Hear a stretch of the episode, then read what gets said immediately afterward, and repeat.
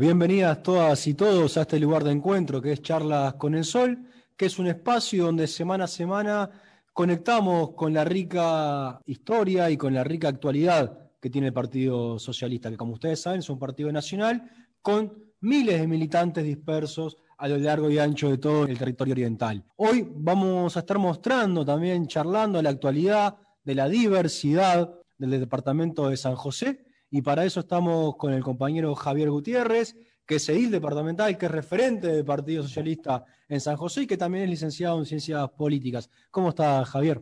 Hola, Pablo. Buenas tardes a todos y todas. Un gusto estar eh, en este espacio del partido, compartiendo con, los compañeros y las compañeras, justamente instancias de reflexión, análisis y obviamente de, proyección política, ¿no? De cara a lo que se nos viene en el departamento de San José, para nosotros en particular, pero por sobre todo a nivel país que, que ahí hay muchísimo juego, sin duda, con ganas de, conversar un rato y, de contarles un poco cómo viene la realidad aquí en el departamento.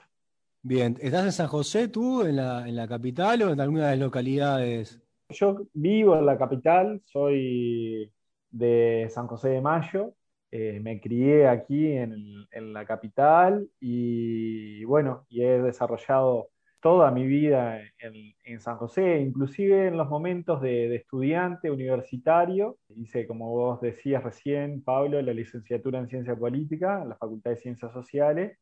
Viajaba todos los días a Montevideo, iba y venía. Por lo tanto, no tuve esa situación de desarraigo de, mi localidad, de, mi departamento, cosa que viven muchos eh, jóvenes del interior del país y que sin duda obviamente que, tiene un aspecto eh, muy rico para la persona, porque vivir en Montevideo, la experiencia de ponerle compartir o convivir en un hogar estudiantil o en situaciones muy diversas, como puede ser en algún apartamento, alquilando con amigos, amigas, eh, hace que, bueno, se vivan experiencias personales muy ricas, de madurez, pero también está toda una situación de desarraigo y sobre todo el capital acumulado desde el punto de vista intelectual que generan esos eh, estudiantes en la capital, muchas veces no retorna a su lugar de origen.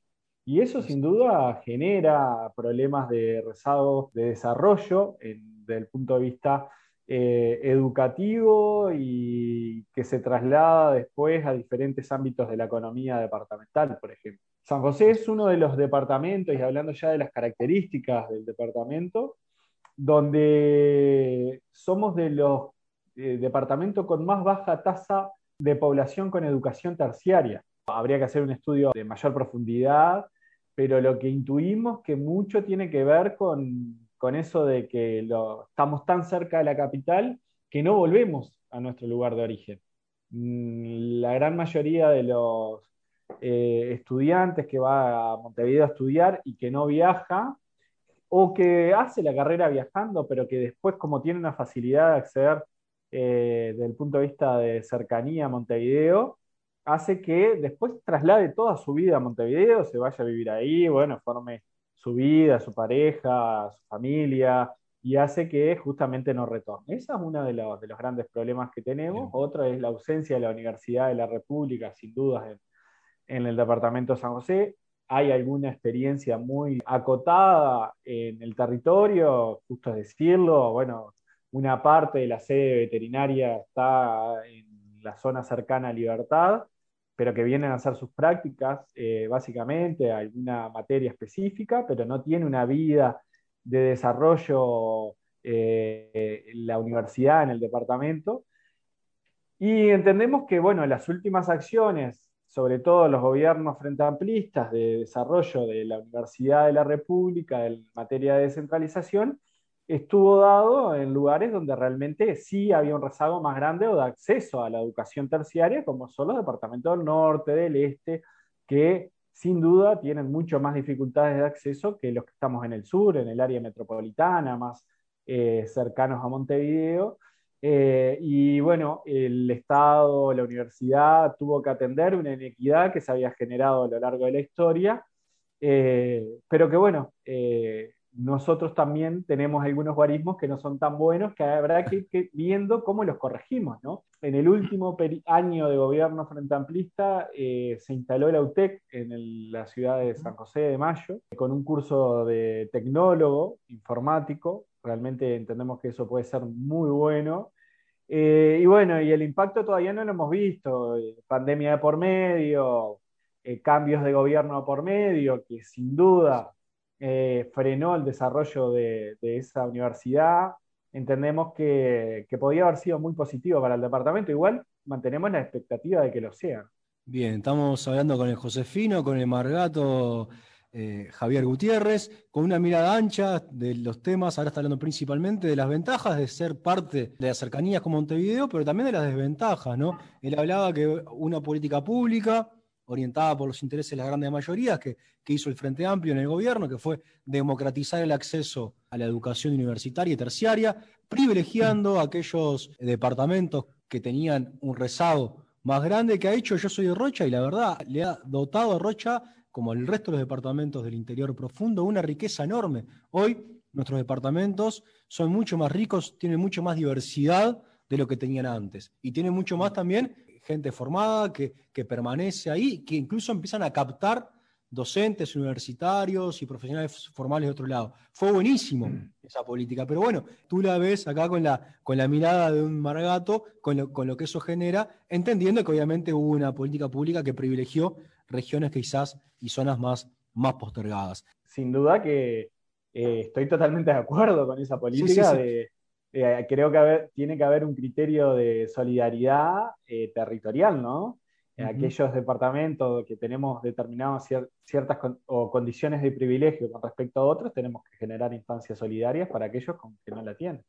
Bien, y vayamos ahora a poner la lupa un poco en las características de San José, ¿no? Es un departamento, uno siempre dice, no, acá siempre las cosas funcionan distinto, uno tiende a pensar que en su lugar es distinto, pero realmente es así, la, realidad es compleja. Uno trata, cuando ve afuera, de simplificarla, de pensar que hay cierta homogeneidad, pero apenas pones la lupa un poco, ves una gran diversidad. ¿no? Ustedes tienen ciudades como Ciudad de Plata, que es muy densamente poblada, que es parte del área metropolitana, que tiene características distintas al resto del departamento. ¿Cómo es San José? ¿Qué diversidad tiene? ¿Cuáles son los motores económicos que hay detrás? ¿Cómo es esto de ser parte del área metropolitana de, de Montevideo, una parte del departamento y otra no. Sí, sí, sin duda. Hace a la complejidad del departamento. De hecho, en algunas instancias partidarias, en algún momento, San José no quedaba definido muy bien si era región centro-sur o si efectivamente era área metropolitana y participábamos a veces de las dos instancias cuando se reunían los departamentos del área metropolitana, pero que también éramos como sapo de otro pozo porque las, los problemas o las vivencias que tiene un Josefino Maragato, como yo, por ejemplo, de San José de Mayo, son muy distintas a las de un canario de las piedras o de un montevideano de la zona oeste del departamento, no sé, por, por decir.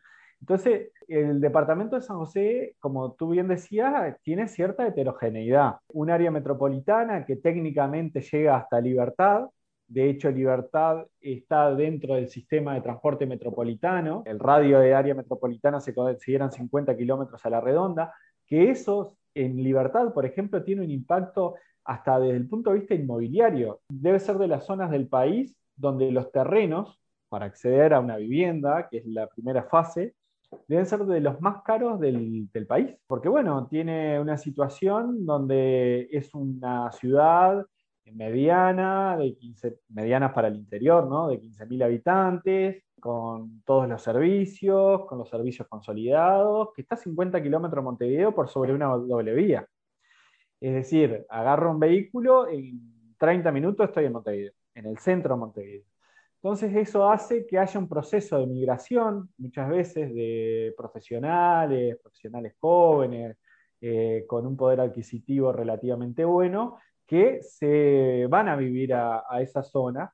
Proceso similar eh, en algún aspecto a lo que ha pasado con Ciudad de la Costa. Y después tenés todo el área eh, vinculada a Ciudad del Plata que ha tenido un proceso eh, contrario a Ciudad de la, Costa.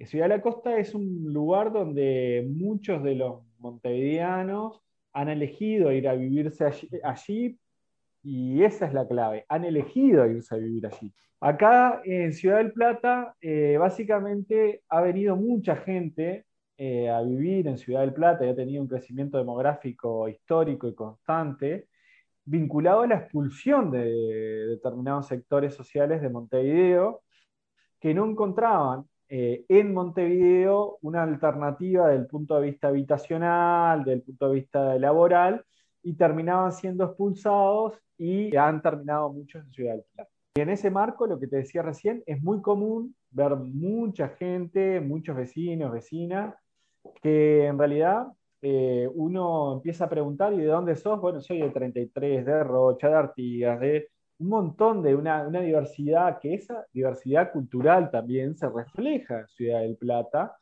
que ya hace a la identidad de Ciudad del Plata. Por mucho tiempo se, habló, se, hablaba en el departamento de San José de la construcción de la identidad de Ciudad del Plata. Ciudad del Plata ya ha ido construyendo su propia identidad.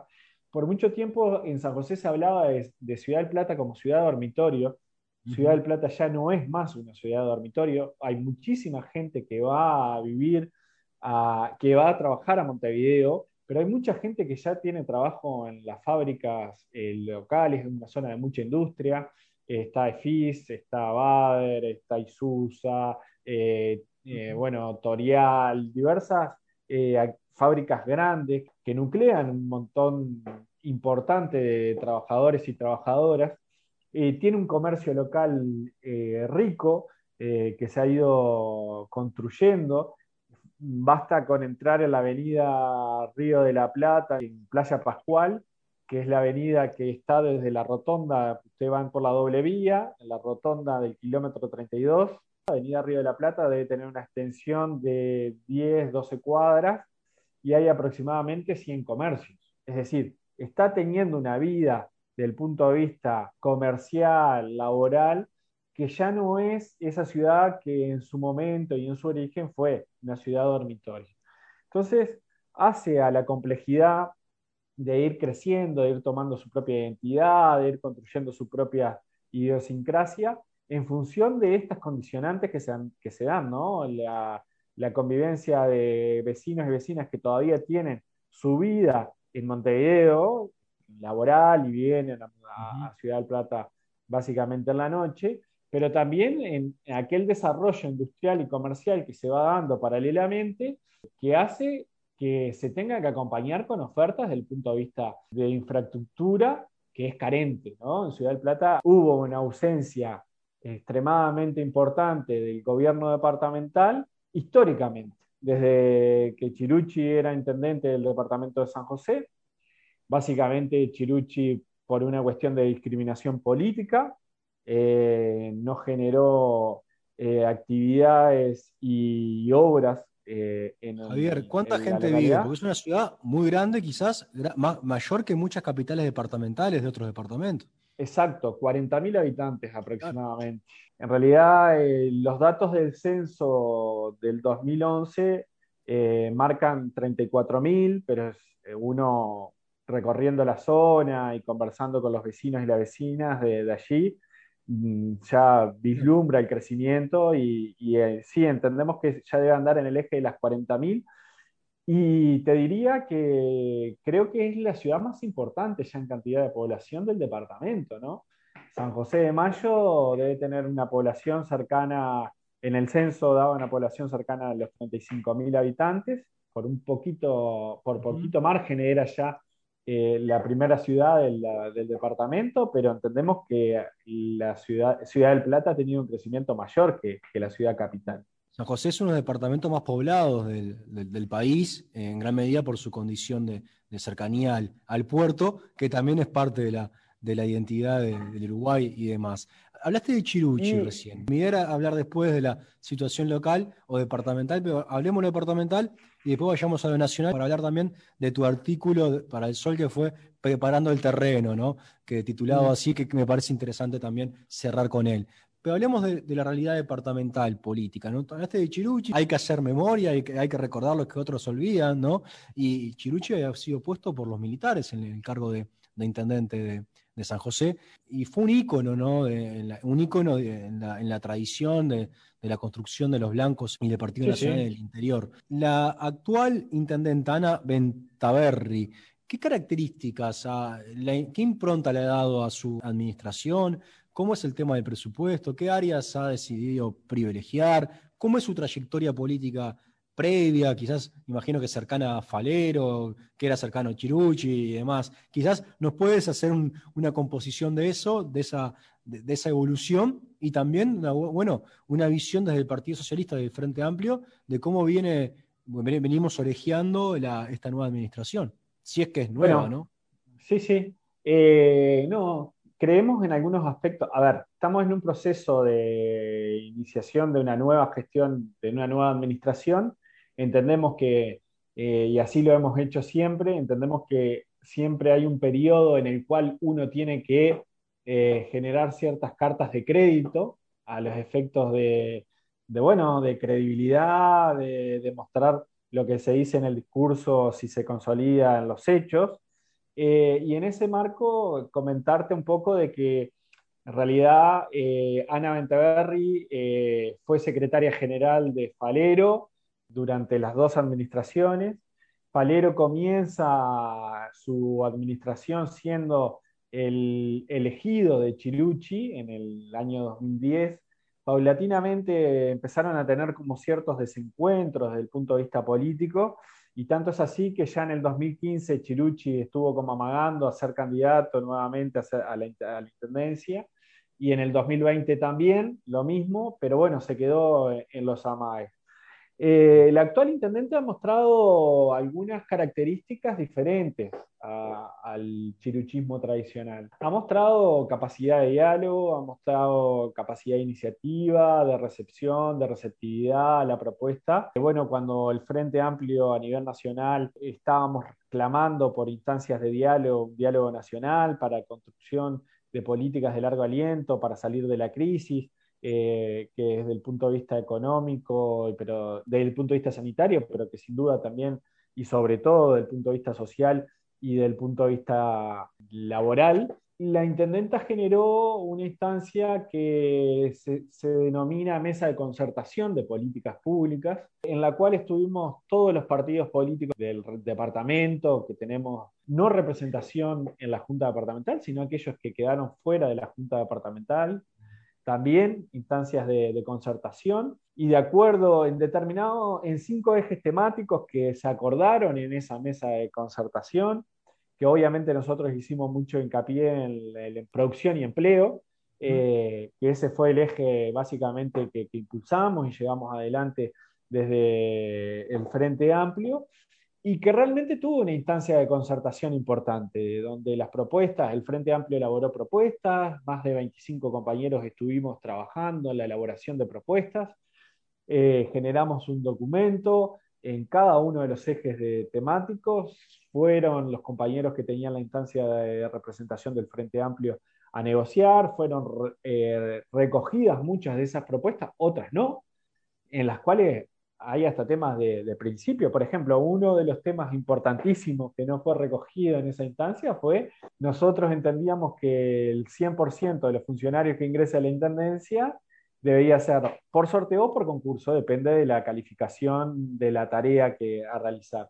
Sin embargo, el Partido Nacional y el resto de los partidos, porque eso es bueno decirlo, no acompañó esa propuesta quedó fuera del documento. Nosotros insistimos en eso, más allá de que acordamos en determinados puntos, porque entendíamos que ese espacio era un espacio de concertación, por lo menos de las cosas que nos, llegamos, nos podemos poner de acuerdo en el departamento, y así en diferentes ejes temáticos como ambiente, turismo, bueno, tránsito, que es un tema importante el departamento. Somos uno de los departamentos con mayor siniestralidad y muertes por, por, tránsito en proporción a la cantidad de habitantes. Entonces, ese es un tema que a nosotros, para nosotros es vital desde el punto de vista político y fueron abordados. Obviamente, todo en escala departamental, ¿no? Y lo importante es que se generaron estos espacios de diálogo, de escucha, que anteriormente no los teníamos en el departamento de San José. Estabas marcando las diferencias del gobierno de Ana Berry que llamaba al diálogo, que se podía acordar. Ahí decía que bueno, el tema de, los ingresos a la intendencia no hubo acuerdo. Ahí está la matriz y la identidad clientelar del gobierno nacional y toda la coalición que no, la, renuncian nunca a la misma, tienen historia e, y presente de usarlo así, pero hay un color distinto, decías, con relación al gobierno nacional y también con en relación a los gobiernos anteriores del Partido Nacional en el departamento. Exacto. Hay que ver si eso se mantiene a lo largo del tiempo, si no es solo en los primeros años de, la gestión, porque también nosotros tenemos que recordar que el primer año, sobre todo el primer año de José Luis Faliar, en, algunos cambios que había con respecto a Chiruchi, Chiruchi era una cosa de la cual no se podía conversar, no, hablaba, gobernaba para sus amigos, para sus intereses y con, sus, con su círculo. Eh, el Frente Amplio nunca tuvo una instancia de, conversación, de diálogo, de negociación, salvo una vez en la cual nos engañó completamente, que fue cuando necesitaba el voto 21 en la Junta Departamental, tenía 20 diles para la compra de algo que realmente fue bueno para San José, hay que decirlo, que fue la, la compra del ex banco de crédito, que está pegado al Teatro Maxió, y se hizo un espacio cultural allí que tiene una continuidad de lo que es el teatro y, Bien. y, realmente para la vida la infraestructura cultural es muy buena, pero que nosotros habíamos negociado justamente esto de los desequilibrios territoriales que hay en el departamento, la construcción de un, centro cívico en Ciudad del Plata, y donde la Intendencia se comprometía nada más con la compra de terreno y después la construcción estaba, eh, ya eso fue en el año 2007, 2007-2008, eh, con pleno gobierno frente amplista y donde hicimos gestiones a nivel local con compañeros presidentes de entes, eh, de empresas públicas, del propio Banco República, de ministerios. Y ese financiamiento de la OPP, ese financiamiento venía del gobierno nacional, es decir, lo único que tenía que hacer era el gobierno departamental era la compra de un terreno para la instalación de un espacio de esas características que generaba centralidad en la zona, que generaba desarrollo, que generaba eh, servicios eh, que son inexistentes en la zona. Y bueno, la Intendencia incumplió. Y bueno, eh, Falero comenzó con una diferenciándose de eso, teniendo diálogo, y después eso se perdió en los nueve años restantes.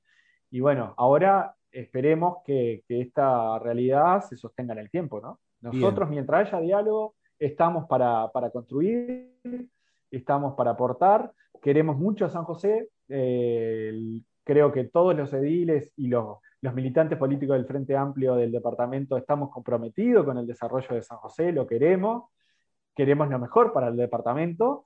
Entonces, todo lo que nos convoquen para aportar, para pensar, para construir, vamos a estar. Eh, esa es la lógica de trabajo. Indudablemente que tenemos lógicas diferentes, como vos decías, Pablo, y encares diferentes en determinadas cuestiones, ¿no? Nosotros no haríamos las cosas que ellos hacen, eso sin duda que es así, pero bueno, siendo conscientes de que no somos gobierno, desde nuestro rol de oposición y desde el lugar que nos toca, no solo queremos marcar las cosas que se hacen mal, sino que queremos construir, aportar para el desarrollo de los vecinos y las vecinas, que en definitiva es el cometido de la política. Bien, estamos charlando con Javier Gutiérrez, edil del Partido Socialista y referente del Partido Socialista y el Frente Amplio en San José. Somos diferentes, la izquierda y la derecha, decía eh, Javier, pero vamos a aprovechar cada espacio de, diálogo para construir, para, para hacer propuestas y para, para tejer eh, y aportes a una nueva realidad en, el departamento. Eh, te, invito ahora, Javier, a hablar de la realidad nacional, enfocándonos en tres cosas. Una, el tema de la persecución a sindicatos y al movimiento popular en general, también cooperativas. Otra, el tema de las empresas públicas. Tú escribiste un artículo en el Sol que se llama Preparando el Terreno. Y la tercera, la campaña de la LUC. Así que bueno, esos son los tres temas que vamos a abordar. Empecemos por el tema de la persecución al movimiento popular. La semana pasada, el Ejecutivo del Partido Socialista hizo una declaración en la que denunciaba una campaña que a nuestro juicio es sistemática y bien visible de persecución del movimiento popular en general, tanto de sindicatos como de cooperativas sociales y cooperativas también eh, de vivienda. Hay 4.000 puestos de trabajo que están en, que, están en veremos, por parte que el gobierno no quiere renovarlos y quiere que, vayan probablemente a acuerdo a, competir con multinacionales y demás. O sea, hay también una persecución, y lo hemos visto, contra eh, y ataques de, figuras, de, senadores del gobierno, eh, con muy baja, de muy baja calaña, el presidente del PIT-CNT, cuestionando cosas que es muy difícil de cuestionar, como el tema de las horas eh, de, la libertad sindical. son cosas que sí, son cosas que son, digamos, estamos retrocediendo a dar discusiones de que, de que por qué está bien que un dirigente sindical tenga que, no vaya a trabajar sobre trabajo y se ocupe de su sindicato, por ejemplo. Eh, del, presidente del PCNT, estamos, hablando, o de nuestro compañero Gerardo Rodríguez, que también fue atacado por, por, tener que, por hacerse cargo de, de, FANCAP en gran medida, o también el colectivo de Zunca también con el tema del camping en La Paloma, o también, por ejemplo, el tema de los de FENAPES permanentemente asediada. Y en San José tenemos un caso, que es el caso este de, de, de los docentes de FENAPE, que fueron también víctimas de, una persecución del gobierno. ¿Cómo está el tema en San José y, cómo, por qué vislumbras tú que el gobierno persigue sistemáticamente a estos colectivos organizados? No, por, lo que tú decías recién, me parece que el foco de la resistencia desde el punto de vista de mantenimiento de un patrón que, que, se ha generado desde el punto de vista productivo, desde el punto de vista social, está vinculado básicamente al movimiento social, al movimiento cooperativo, al movimiento sindical, a las organizaciones políticas que, integramos el Frente Amplio, que estamos a todo lo que tiene que ver, instancias de organización. Y todas las instancias que ellos sirvan para deslegitimar esas organizaciones la van a utilizar. Eh, los ataques sistemáticos, como por ejemplo, y ahí también, si querés, también tiene algún enrade con lo otro del preparando el terreno alante la arena, lo que tiene que ver con los ataques sistemáticos a la, a la regasificadora de Gasallago, a, bueno, a todo el tratamiento vinculado a ANCAP, a LUR, que se ha dado, que obviamente hubo errores, que obviamente hubo situaciones que hasta la propia justicia saldó, eh, pero que le dieron, le dan un valor al Uruguay que entendemos que, está siendo eh, justamente atacado porque sus valores y su forma de gobernar y sus intereses están eh, puestos en otros lugares. Y el movimiento cooperativo y el movimiento sindical ha sido en Uruguay un movimiento de resistencia, un movimiento de construcción, de política, un movimiento que realmente es indignante que esté viviendo esta situación de persecución de parte de un gobierno democrático, eh, porque siempre fue un movimiento con propuesta. Siempre fue un movimiento con propuesta. Eh, yo no me olvido nunca más, me quedó grabada esas imágenes de, que, a uno le quedan en la vida, que hay cosas que, si uno repasa la niñez le quedan imágenes grabadas. Bueno, a mí me quedó una imagen muy grabada ahí en Casa del Pueblo, en el Ejecutivo del Partido, en la sala que era del Ejecutivo del Partido, al lado de la Secretaría General. Eh, en el país, eh, en el 2002, revienta toda la situación complejísima y compañeros vinculados a EU desde el partido, al otro día estaban reunidos con compañeros vinculados al Ejecutivo del partido, ya realizando propuestas de salida y de situación de emergencia, de atender la emergencia eh, y no planificando la, caída del gobierno. Eh, siempre fue un movimiento eh, sindical comprometido con la realidad del país. Un movimiento sindical que en, en, la situación de emergencia que estamos viviendo no ha salido a prender la pradera, sino que ha salido a tapar las deficiencias del propio Estado, organizando ollas populares, sustentándola, eh, acompañando procesos complejísimos de situaciones sociales realmente eh, muy diversas, en el cual el Estado ha, estado, valga la redundancia, totalmente ausente. Entonces, eh, salir a deslegitimar al movimiento obrero, al movimiento cooperativo de esa forma, entiendo que, que no es lo correcto, pero sí me entra dentro de la lógica de que, bueno, para quienes para quiénes, para qué intereses se gobierna. Es un neoliberalismo autoritario, como lo hemos definido desde el Partido Socialista, y creo que esto expresa esa característica. Decía recién Javier Gutiérrez, indigna que el movimiento social uruguayo sea perseguido por un gobierno democrático, como es el caso de, que está sucediendo actualmente.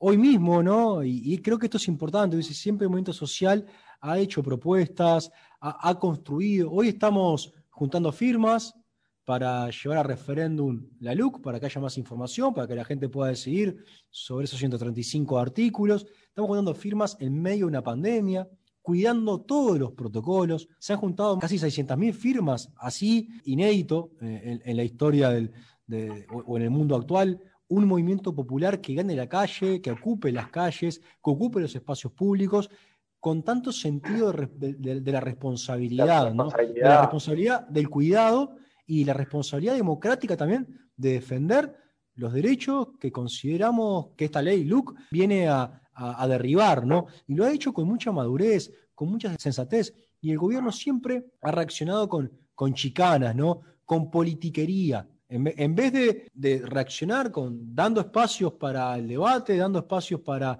para el intercambio, para que haya más información, la reacción es estigmatizar, perseguir, caricaturizar. Sanguinetti diciendo que, los que juntan firmas quieren desestabilizar al gobierno. Eh, el gobierno hoy negando la cadena de televisión y radio a la campaña. No hay una razón de fondo, nada, es simplemente politiquería. No, y, si le sumamos, por ejemplo, las declaraciones o los tweets vinculados de, al secretario de presidencia, vinculado Al, paro de los otros días, donde más de, no, no, recuerdo la cifra exacta, que decían de la cantidad de niños que quedaban sin comer, culpa del movimiento sindical. Y, Obviamente que es una mentira, además el movimiento sindical, como se decía con anterioridad, eh, recién, eh, se ocupó de la ineficiencia del Estado, de la ausencia del Estado, organizando ollas populares, poniendo de los bolsillos de los trabajadores y de las trabajadoras, porque si hay algo que queda claro que el movimiento sindical uruguayo es de los movimientos sociales más transparentes, donde se solventa con la con el aporte de los trabajadores y las trabajadoras, donde no hay nada oscuro, donde quisieron vincular, el caso más oscuro fue el plan de vivienda sindical, ¿se acuerdan? En aquel momento que lo quisieron asociar a ciertos grados de corrupción y, donde hace muy poquito se archivó definitivamente la causa. Eh, es decir, eh, el movimiento social uruguayo, sindical uruguayo, es de los movimientos más ricos de la historia del, mundo, eh, ejemplo a nivel internacional, eh, donde hay un plenario y una central única. Eh, realmente deslegitimar eso, que es una herramienta, sin duda. Yo prefiero tener un movimiento sindical fuerte, siendo gobierno, que me presione, que me controle, que me exija, sin duda. Pero bueno, entendemos que detrás de esto también hay todo un sistema de regulación laboral que se avanzó muchísimo en los gobiernos frente amplistas, que nos quedó muchísimo por hacer, porque los frente amplistas somos muy críticos, yo creo que a veces hasta demasiado críticos con nosotros mismos, eh, pero avanzamos, avanzamos en un montón de, de cosas. Yo creo que hay muchas cosas que le duele a la derecha. Le duele que un trabajador rural pueda trabajar ocho horas, y no 12, 15 las que trabajaban antes, de sol a sol. Les duele que los hijos de los trabajadores y de las trabajadoras puedan ir a la universidad. Eh, y esas cosas que eh, se fueron dando, no por obra y arte de magia, sino por políticas concretas que tienen que ver mucho con la regulación laboral. Así es. Eh, que los trabajadores y las trabajadoras pudieron mejorar su, poder adquisitivo en función de la existencia y la permanencia de consejos de salario. Eh, entonces, creo que esas son instancias como que están en el fondo de todos estos ataques, eh, que, bueno, eh, lo importante es ir desmascarando esas situaciones, conversando con la gente para que se vaya dando cuenta el vecino y la vecina que por algún desencanto votó a los partidos tradicionales y a, los partidos emergentes también, porque está lo de Cabildo Abierto. Bueno, vayamos a eso, vayamos a eso ahora que me interesa. Estamos hablando con Javier Gutiérrez, estamos llegando al final de la charla. Eh, cosa interesante, hablaste de autocrítica. Creo que el tema de la campaña con la intersocial, pro referéndum, ha ayudado al frente a, volver a dialogar más directamente con las cooperativas, con, con, los ambientalistas, con, con los feminismos con, los sindicatos, nos ha hecho también volver a, agarrar ese, vínculo permanente, horizontal. Creo que ahí estamos también procesando autocrítica desde ahí, desde la acción de, tejer permanentemente con, con, ellas y ellos. Dijiste algo ahora que me parece que, también que es importante, ¿no? Vayamos al tema de este artículo tuyo, Preparando el Terreno, que salió en el sol de junio. Y pensemos un poco el tema de, las empresas públicas, la, relación de la verdad de, los gobiernos de los gobiernos de la coalición. Ellos siempre prometen, porque tiene una relación con la verdad distinta a la que tiene la izquierda. Nosotros no prometemos lo que, lo que no se va a hacer. Ellos vimos que siempre prometen, después mienten, mienten, mienten permanentemente. El presidente miente en el horario central con el prime time televisivo y no se le mueve un pelo. Y no pasa nada porque hay un blindaje también y demás.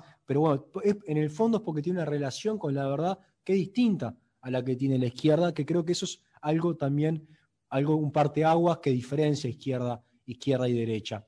Ahora, ¿qué, está pasando con las empresas públicas? ¿Qué está pasando con, con los combustibles? ¿Qué pasa en la coalición? Cabildo Abierto dice una cosa, pero después apoya el presupuesto, apoya todas las medidas más importantes de este gobierno.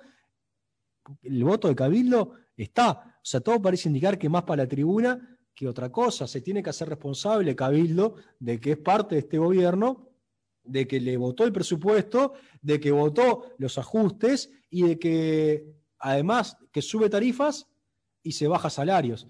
Eh, con los gobiernos del Frente Amplio es verdad que las tarifas públicas subían, pero los salarios siempre subieron más que las tarifas públicas. Por ende, en términos reales, uno pagaba menos, usaba menos porción de su salario para pagar tarifas. Hoy baja el salario de, las y los uruguayos y las tarifas suben.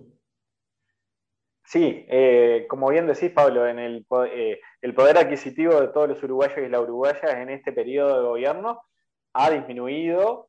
Se podrá decir que es producto de la situación que vive el mundo, producto de la pandemia, de un montón de cosas, pero sin duda que han habido políticas desarrolladas por el gobierno nacional que son explícitas para que la calidad de vida y, la, y los ingresos reales de los trabajadores y las trabajadoras disminuyan. Eso no se puede negar, son datos de la realidad, son datos objetivos, eh, y negar eso sería negar, eh, tapar el sol con un dedo.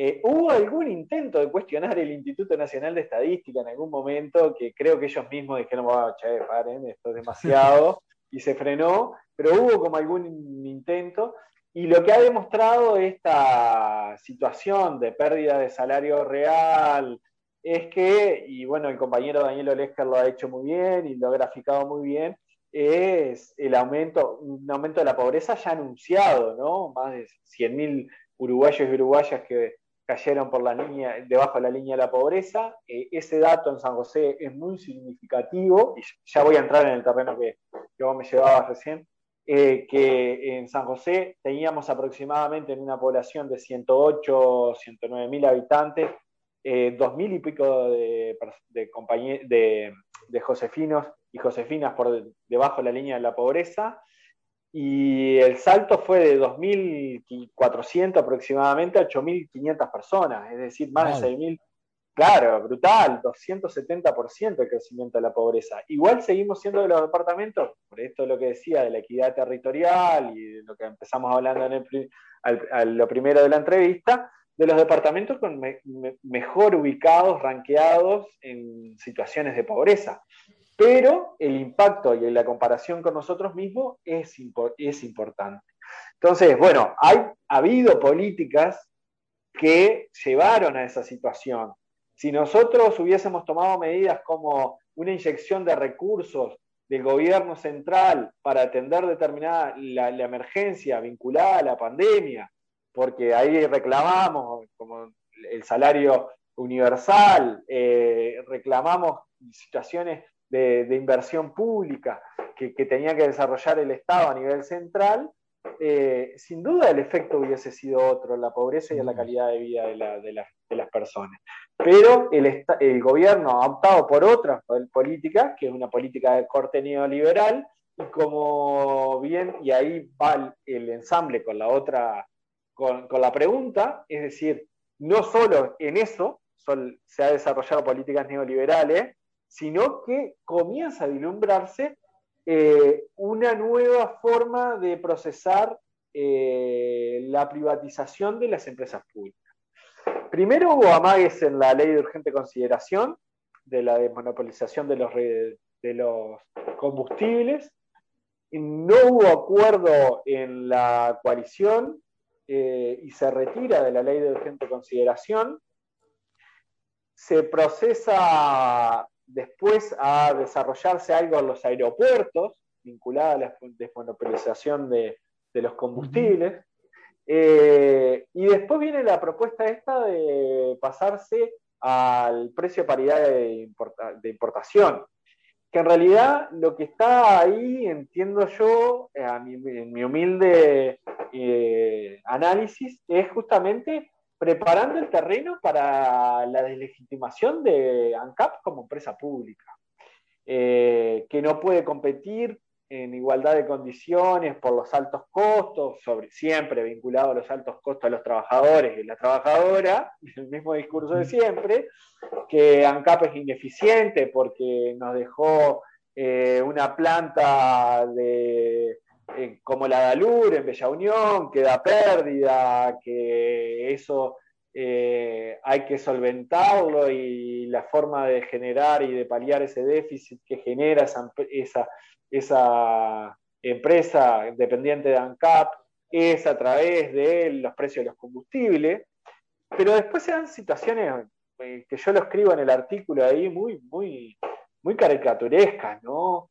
Eh, en su momento, en el auge de, toda esta situación de cuando se estaba, procesando la planta Alur, tan cuestionada, siempre cuestionada, siempre golpeada por, nosotros vivimos la realidad, yo digo el Partido Nacional, pero por, todos los partidos, yo vivo en un departamento muy blanco, donde el periodo pasado no, tenía ediles, el Partido Colorado, por ejemplo, ahora tiene un solo edil, eh, siempre cuestionada por el Partido Nacional, eh, se programa una visita de la Comisión de Desarrollo y Agro de la Junta Departamental a LUR para ver el impacto que tiene en la zona, ¿eh?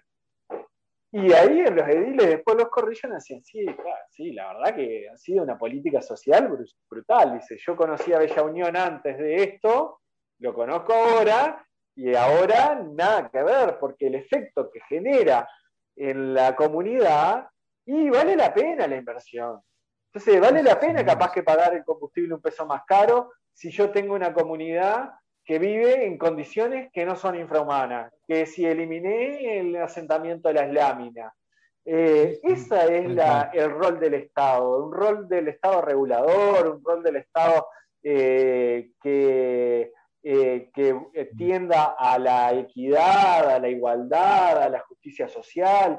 Y ahí las empresas públicas tienen mucho para aportar en ese marco. Entonces, la desregulación de las empresas públicas, la desmonopolización de las empresas públicas, eh, hay un intento en la ley de medios para desmonopolizar Antel, pero siempre está asociado, si uno ve, aparte es como todo de manual, ¿no? Eh, primero se deslegitima con alguna denuncia de corrupción o de mala gestión o de no sé qué, y voy a la justicia o a la, fiscalía, presento pruebas, papá, pa, y después empiezo a hablar del tema.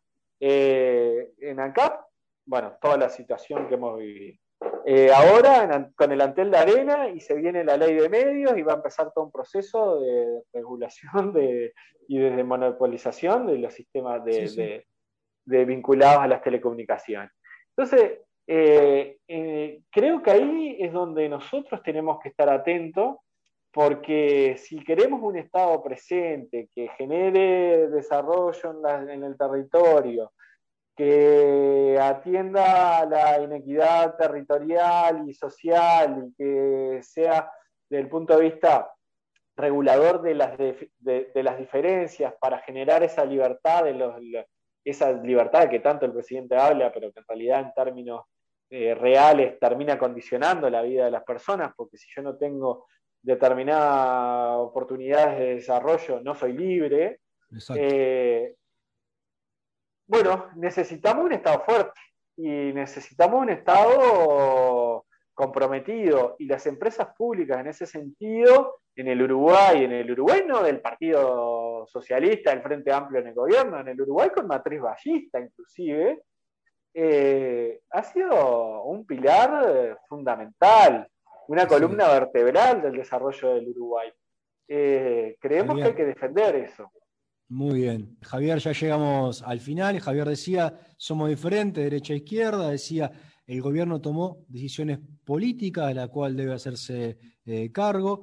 Habló ahí claramente la diferencia entre una política pública orientada por los intereses populares, como la que tuvimos antes, en los gobiernos anteriores, y una política pública que está secuestrada y al servicio de los intereses del 1% más rico, de lo maya oro, como dice el presidente, que generan obviamente un modelo de país distinto. Somos diferentes, derecha e izquierda. Javier Gutiérrez lo ha dejado bien en claro. Javier, un gustazo haber charlado contigo. Estamos en contacto y seguimos mostrando la conexión que tiene el partido en todo el Uruguay y en todo el territorio nacional. Muchas gracias.